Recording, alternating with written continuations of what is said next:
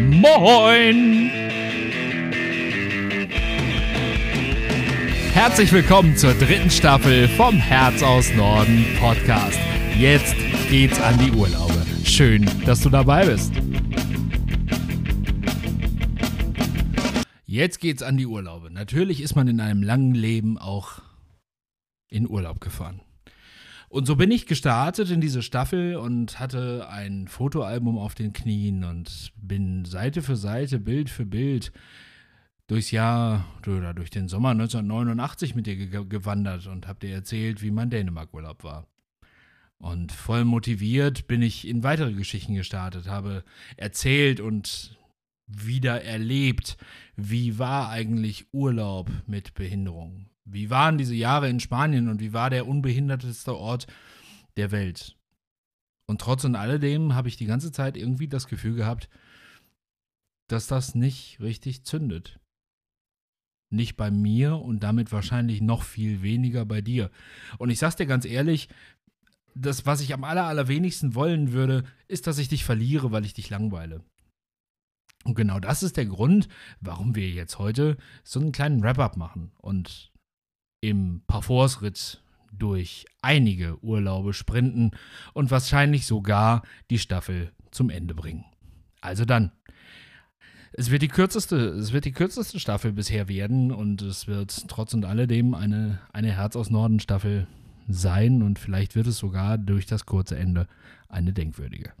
Herzlich willkommen, los geht's. Wir starten im Sommer 2003 auf dem Sinai, der kleinen, wundervollen Halbinsel im Osten Ägyptens. Wir sind also in Nordafrika. Da sind wir ein Jahr, gar nicht wahr, zwei Jahre, denke ich gerade, nach dem Aufenthalt in, auf Ibiza, den wir beim letzten Mal besprochen haben. Also für zwei Wochen in, eine, ja, in ein Ressort namens Reef Oasis. Ähm, eingecheckt für, wie gesagt, 14 Tage. Und dieses Reef Oasis war fest in italienischer Hand. Die große, die große Spannung also neben der üblichen Animation war für mich jetzt auf einmal, es gab fast, fast, bis auf ganz wenige Ausnahmen, keine deutschsprachigen Jugendlichen in diesem Hotel und, sondern, ja, fast ausschließlich italienische Jugendliche. Und das hat dazu geführt, dass ich dann auf einmal feststellte, dass man ja mit Gleichaltrigen aus anderen Ländern in dem Fall in englischer Sprache kommunizieren muss und darf. Und dabei ist auch für mich rausgekommen, was ganz Spannendes, nämlich, dass wir eine riesengroße Clique waren zum Schluss von so rund, ja, was will ich denn sagen, sag mal 18 bis 21 Menschen. Ich mittendrin jeden Abend und jeden Abend und der Großteil dieser italienischen Truppe war jenseits der 20 Jahre alt, also so um die 20, 21, 22. Und ich durfte feststellen, dass wieder mal meine Behinderung überhaupt gar keine Rolle spielte, sondern einfach nur mein Charakter wahrgenommen wurde und meine Art und Weise wahrgenommen wurde und die Art, wie ich rede und was ich rede und wie ich mich ausdrücke, dazu führte, dass gerade das ältere Klientel der Gruppe zu meinen engeren Leuten führte. Das hat dazu geführt, dass ich mehrere Jahre im Nachgang dieses Urlaubes eine relativ enge Brieffreundschaft nach Bergamo in Italien unterhalten durfte.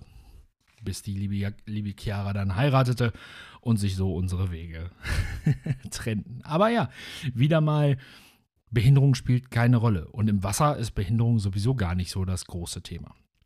Im Jahr drauf sollte es dann wieder tatsächlich, also 2004, nach Ägypten gehen, dieses Mal allerdings aufs ägyptische Festland, nach Hurghada. Und in Hurghada, ja, was macht man? Ne? Die Pools der Welt sind eigentlich alle die gleichen. Wenn man sich die Länder drumherum nicht anguckt, ist es eigentlich relativ, relativ langweilig.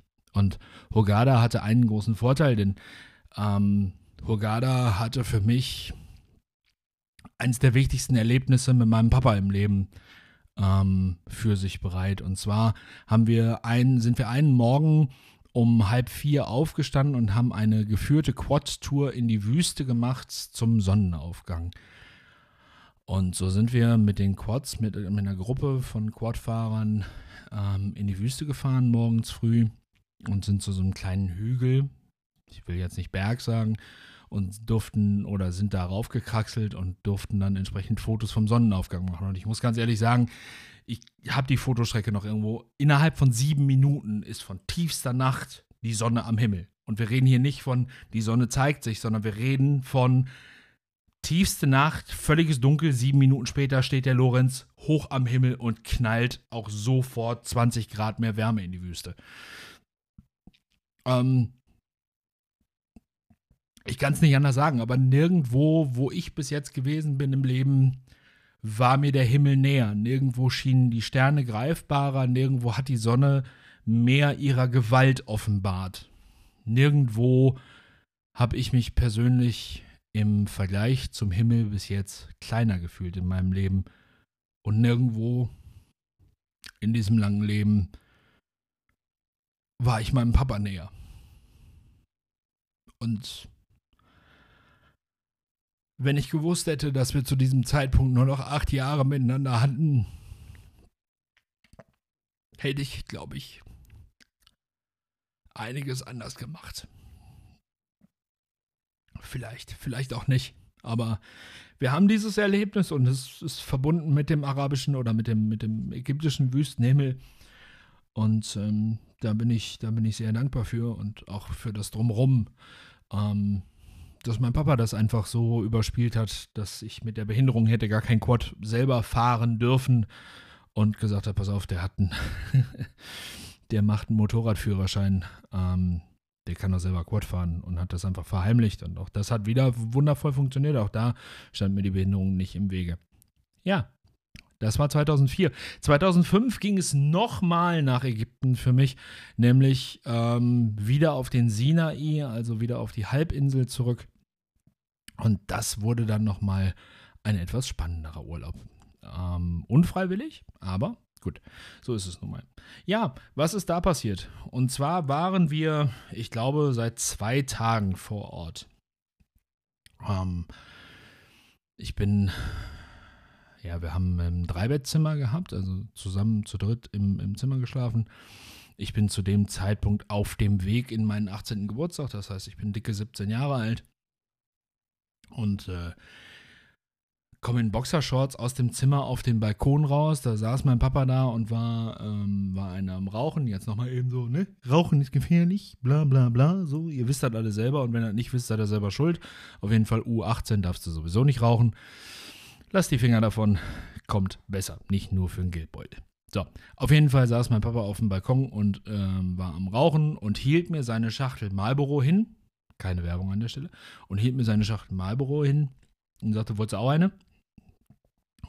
Ja gut, das erste Mal, dass dein Vater dir eine, eine Kippe anbietet. Ich habe ja gesagt, habe die, hab die Kippe in den Mund gesteckt, habe Feuerzeug genommen, habe es angezündet und quasi damit, dass ich den ersten Zug an der, an der Zigarette tue, ähm, passiert einfach das, was hätte gar nicht passiert. Ein riesiger Feuerball steigt über dem Nebenhotel auf. In der Ferne steigt ein neuer Feuerball auf. Und ein dritter steigt auf. Kurze Zeit später knallt es nochmal und keiner weiß, was Sache ist natürlich erstmal, okay, was war, was war das? Man hat es erstmal gar nicht verstanden.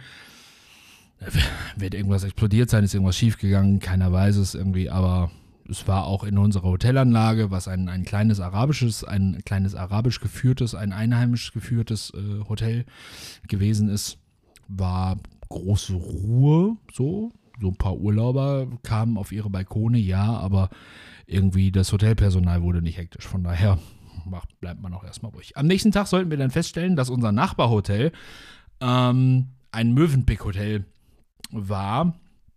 Und in dieses Mövenpick-Hotel ist jemand mit dem Auto vorne in die, in die Lobby reingefahren mit einer Bombe im Auto. Also Autobombe, rein da, kabum, ne? So. In das anderthalb Kilometer entfernte Hardrock-Café Sharm el Sheikh auf dem Sinai ist ebenso jemand mit einer, mit einer Bombe rein und hat es versucht in die Luft zu jagen. Das hat er nicht ganz geschafft. Und kurze Zeit später daneben, 300 oder 400 Meter, ist so eine Mall, also so ein Einkaufszentrum. Die haben sie auch versucht in die Luft zu jagen. Ähm, ich meine mich zu erinnern, dass das zu Fuß passiert sei und denjenigen haben sie äh, auch außerhalb, außerhalb des Gebäudes gekriegt. Fakt ist jetzt aber natürlich gewesen, wir hatten noch zehn Tage Urlaub vor uns und aus dem Land raus ging sowieso nicht. Also rausfliegen und weg ging nicht. Aber wir waren jetzt also voll in der Terror, in so einem Dreifach-Terroranschlagsgebiet gefangen. War natürlich eine, eine sehr, sehr spannende Sache. Ich glaube, dass das für meine Eltern deutlich schlimmer war als für mich. Ich habe dort irgendwie, ja, weiß nicht, im jugendlichen Leichtsinn sicherlich irgendwie so mitgenommen und gedacht, naja gut, es ist halt so, machst du jetzt halt auch nichts mehr dran. Aber was man dazu sagen muss, einfach, wir hatten in den ersten zwei Tagen Menschen kennengelernt aus Frankfurt, ähm, ein Pärchen, lass sie mal Mitte 30 gewesen sein zu dem Zeitpunkt, die fragten meine Eltern, ob ich nicht in der Nacht mitkommen wollen würde oder mitkommen dürfte in eine Disco. Ich hatte mich natürlich tierisch gefreut, aber meine Mama sagte einfach rigoros, nein, will ich nicht. So, Grund sei jetzt mal dahingestellt. Vielleicht reden wir da nochmal drüber, wenn wir, wenn wir gemeinsame Gespräche führen. Aber in dem Moment war klar, Nein, gehe ich nicht mit. Ich war erstmal stinkig, mein Papa war auch so ein bisschen stinkig. Mein Gott, lassen doch. Und Fakt ist, genau in der Nacht, wo wir hätten in, losziehen wollen, in, in Diskotheken da im Stadtkern, passieren diese Anschläge. Also nochmal richtig Glück gehabt. Das muss man einfach auch mal so sagen. Ja, das war, das war schon, das war schon spannend. Gut, okay. Also durfte dieser Urlaub nur noch wirklich vor dem hoteleigenen Strand äh, stattfinden, weil sie haben dich auch nicht mehr weggelassen. Also da patrouillierte den ganzen Tag ähm, das Militär mit, mit Maschinengewehr und Pistole in Anschlag und ständig musstest du dich ausweisen mit dem Hotelbändchen und und und. Das war schon eine spannende Geschichte. Aber wir hatten großes Glück. Wir lernten jemanden kennen am Strand, der Bootstouren ähm, machte, also Schnorcheltouren. Und so sind wir einen Tag los, raus aufs Rote Meer, ein, ein, bestimmtes, ein bestimmtes Riff besuchen. Ich meine, es wäre Ras Um El Cid. Wenn ich den Namen jetzt verbockt habe, mea culpa. Aber ich meine, es wäre Ras Um El Cid. Das sollte ein Riff sein, was schon kurz vor saudi-arabischem Hoheitsgewässer liegt. Ganz besonders schön ist zum Tauchen und Schnorcheln. Und da sind wir dann tatsächlich angelegt und durften dann entsprechend äh, schnorcheln, waren in so einer größeren Gruppe Schnorchler unterwegs und ich gucke unter Wasser und denke mal, was ist das denn da? Ein Stein, der von unten im Wasser auf dich zukommt. Wie kann das denn sein? Ein Stein kommt ja nicht von oben unten nach oben. Was habe ich gemacht? Ich habe die Luft geholt und bin getaucht. Flossen an, runter und bin auf diesen, auf diesen Stein zu. Und habe auf einmal so im Gefühl zwei Meter vor diesem Stein, ich weiß nicht, ob es wirklich nur zwei Meter waren, ist auch völlig egal, ähm, sah ich auf einmal, wie der Stein Füße kriegte und einen Kopf und einen kleinen Schwanz und eine große Schildkröte war. In meinem Gefühl hatte die ungefähr 1,20 Meter Durchmesser. Stimmt natürlich nicht, klar, ne? Anglerlatein. Aber es war eine große Schildkröte und es war ein unfassbar cooles ähm, Erlebnis einfach. Zum einen hatte ich sofort in mir drin, als alter Tabaluga-Fan, Nessaya im Kopf. Ne? Ich wollte nie erwachsen sein und so. Und zum anderen war es einfach total toll, so ein Tier mal in freier Wildbahn einfach zu sehen. Ne? Und völlig euphorisiert habe ich mich dann nach oben gewendet und bin wieder aufgetaucht und habe an der Strecke, die ich da zurücklegen musste, habe ich auch gemerkt, oh, du warst relativ tief, aber jetzt war ja unter Wasser war ja schon immer mein Ding. Mit Luftnot komme ich klar, haben wir schon drüber gesprochen in dieser Staffel. Und als ich aus dem Wasser hochkam und gerade so freudestrahlend meinen Vater, meine Mutter rufen wollte und sagen, oh, ihr glaubt nicht, was ich gesehen habe, habe ich gedacht, der, der Guide, mit dem wir unterwegs waren, der haut mir ein paar aufs Maul. Der war sauer der war richtig sauer. Der war so stinkig, dass ich erst gedacht habe, was will der denn von mir?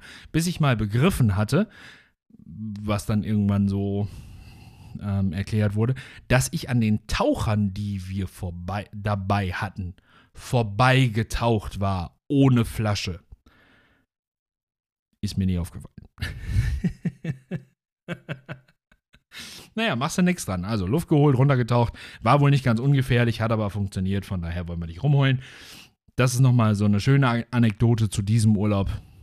Ähm, hat gestartet mit dem, mit dem Terror im wahrsten Sinne des Wortes und endete dann im Endeffekt mit diesem Erlebnis und wieder mal der Bestätigung unter Wasser zählt die Behinderung nicht, weil unter Wasser bin ich schwerelos und fühle mich wohl.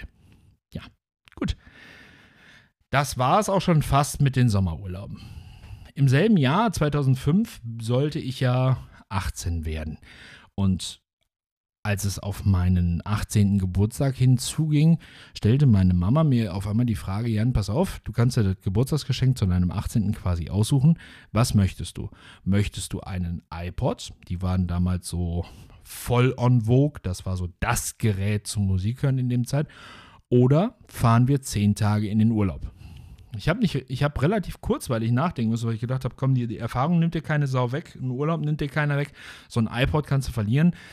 Und habe gesagt, ich möchte bitte, dass wir, dass wir zusammen in Urlaub fahren. Ja, und so kam es dann, dass wir in den Herbstferien um meinen 18. Geburtstag rum ähm, zu zweit für zehn Tage nach Tunesien geflogen sind.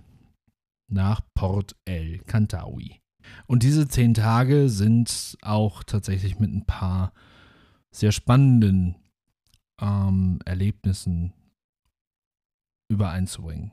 Zum einen habe ich in diesen zehn Tagen eines der besten Bücher gelesen, was ich je gelesen habe, nämlich das Lazarus-Kind. Wer es kennt, weiß warum. Wer es nicht kennt, ich glaube, das kommt später nochmal ähm, zum Tragen. Ich habe da nämlich noch so eine, so eine Idee für spätere Staffeln. Und ja, so waren wir, so waren wir in einem, in einem tunesisch geführten Hotel, das sehr viel von Engländern frequentiert worden ist und wir haben neun wundervolle Abende gehabt. Wir haben tagsüber sehr, sehr wenig miteinander zu tun gehabt, weil ich einfach wieder voll mit der, mit der Animation unterwegs war, was auch gut war, weil wir hatten tatsächlich in zehn Tagen sieben Tage Regen.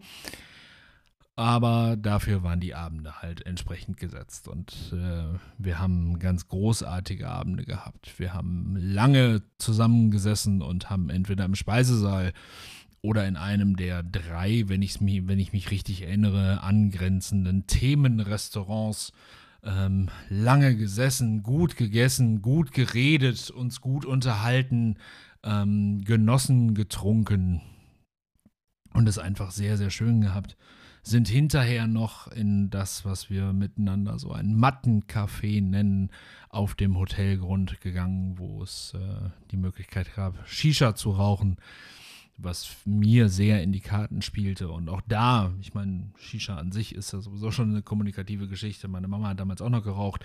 Und von daher hatten wir auch nach dem Essen, nach dem genussvollen Abendessen dann äh, lange, schöne Abende mit schönen Getränken, mit guten Pfeifen, mit ähm, netter Gesellschaft auch. Wir haben so ein, so ein Gespann aus zwei englischen Herren kennengelernt. Der eine war weit über die 80, der andere knapp über die 50 und war eigentlich der Begleiter, nur der, nur in Anführungsstrichen der Begleiter des, des über 80-jährigen Herrn, der offensichtlich durchaus vermögend unterwegs war und diesen Urlaub für seinen Kompagnon mitbezahlte. Hauptsache, er musste nicht alleine fahren. Daraus hat sich für mich auch noch eine kurze, heftige Brieffreundschaft entwickelt zu diesem älteren Herrn. Einfach mal erleben, Englisch wirklich mit einem Engländer schreiben, erleben. Wir haben tolle Abende gehabt, wir haben uns auch da toll unterhalten, was für meine, für meine Mama immer so ein bisschen schwierig war, weil ich doch dann noch so ein bisschen aufgrund der Geschwindigkeit einfach ähm, übersetzend unterwegs war, wobei sie auch schon sehr, sehr große Anteile an dem Gespräch hatte. Und wir hatten es einfach, wir hatten es einfach schön und es war einfach gut und es war einfach toll. Und das wurde auch so ziemlich der letzte Urlaub meines Lebens bis dahin, der nennenswert wäre. Im Jahr darauf sollte es dann für mich nach Rom gehen, zum ersten Mal nach Italien. Warum? Auf Abschlussfahrt mit der Schule in der 12. Klasse. Und Rom ist bis heute,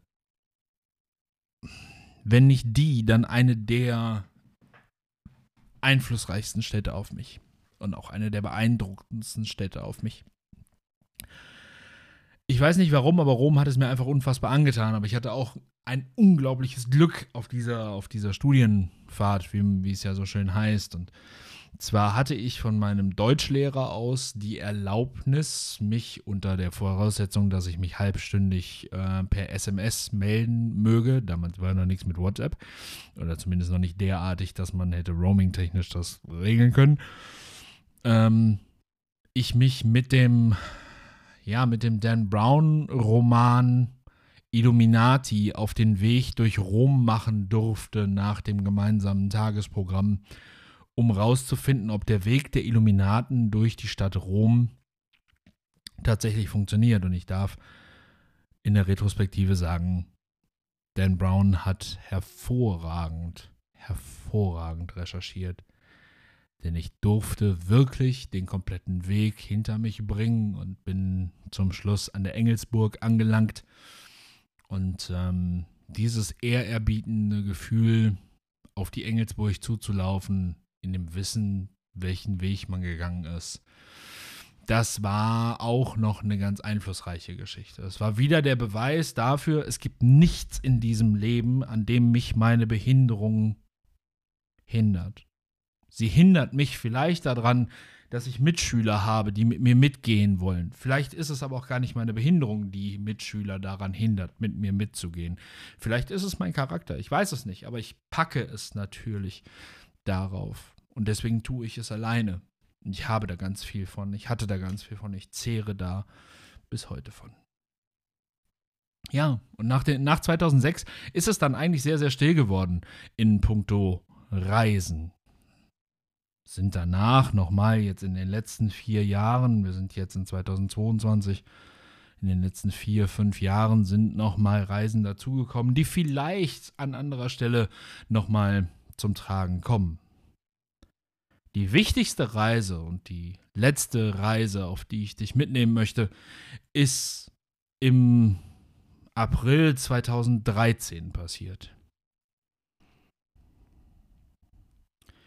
Im April 2013 habe ich, glaube ich, die denkwürdigste Reise meines ganzen Lebens erlebt. Denn ich bin mit meiner Mama nach Gran Canaria geflogen wird jetzt wahrscheinlich erstmal nichts auslösen, dass man sagt, was ist an Gran Canaria so, so, so Besonderes, dass man da so, so einen Impact draus hat.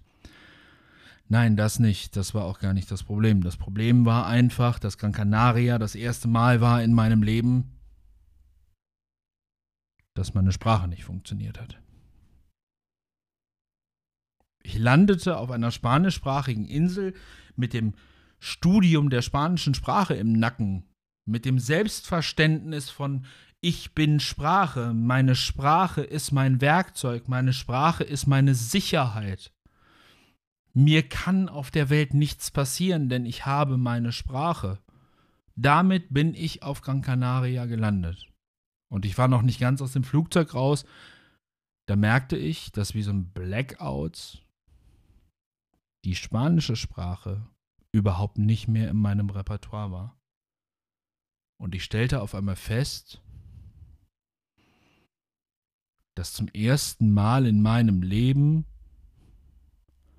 meine Sprache nicht in der Lage war, meine Psyche zu besiegen, sondern dass jetzt endlich meine Psyche so gepeinigt war,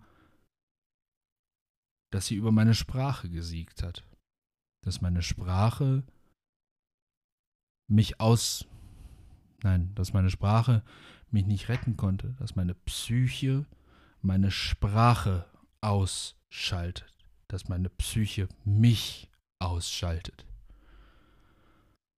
Und was dazu geführt hat, warum ich so ausgegangen bin und warum ich mir selber so ausgeliefert war in der Situation, das erzähle ich dir in irgendeiner späteren Folge vom Herz aus Norden Podcast.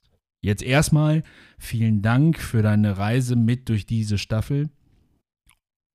Wir hören uns ganz bald wieder, versprochen. Aber dann geht es ganz anders weiter. In diesem Sinne, ich freue mich, wenn du wieder einschaltest in der nächsten Woche. Das waren die Urlaube. Ciao. Feedback und Fragen gehen wie immer an hn-schuela Coaching oder an Herz aus Norden Edu Coaching. Also dann, bis nächste Woche, wenn es wieder heißt, hi und herzlich willkommen beim Herz aus Norden Podcast. Dein Jan. Ciao.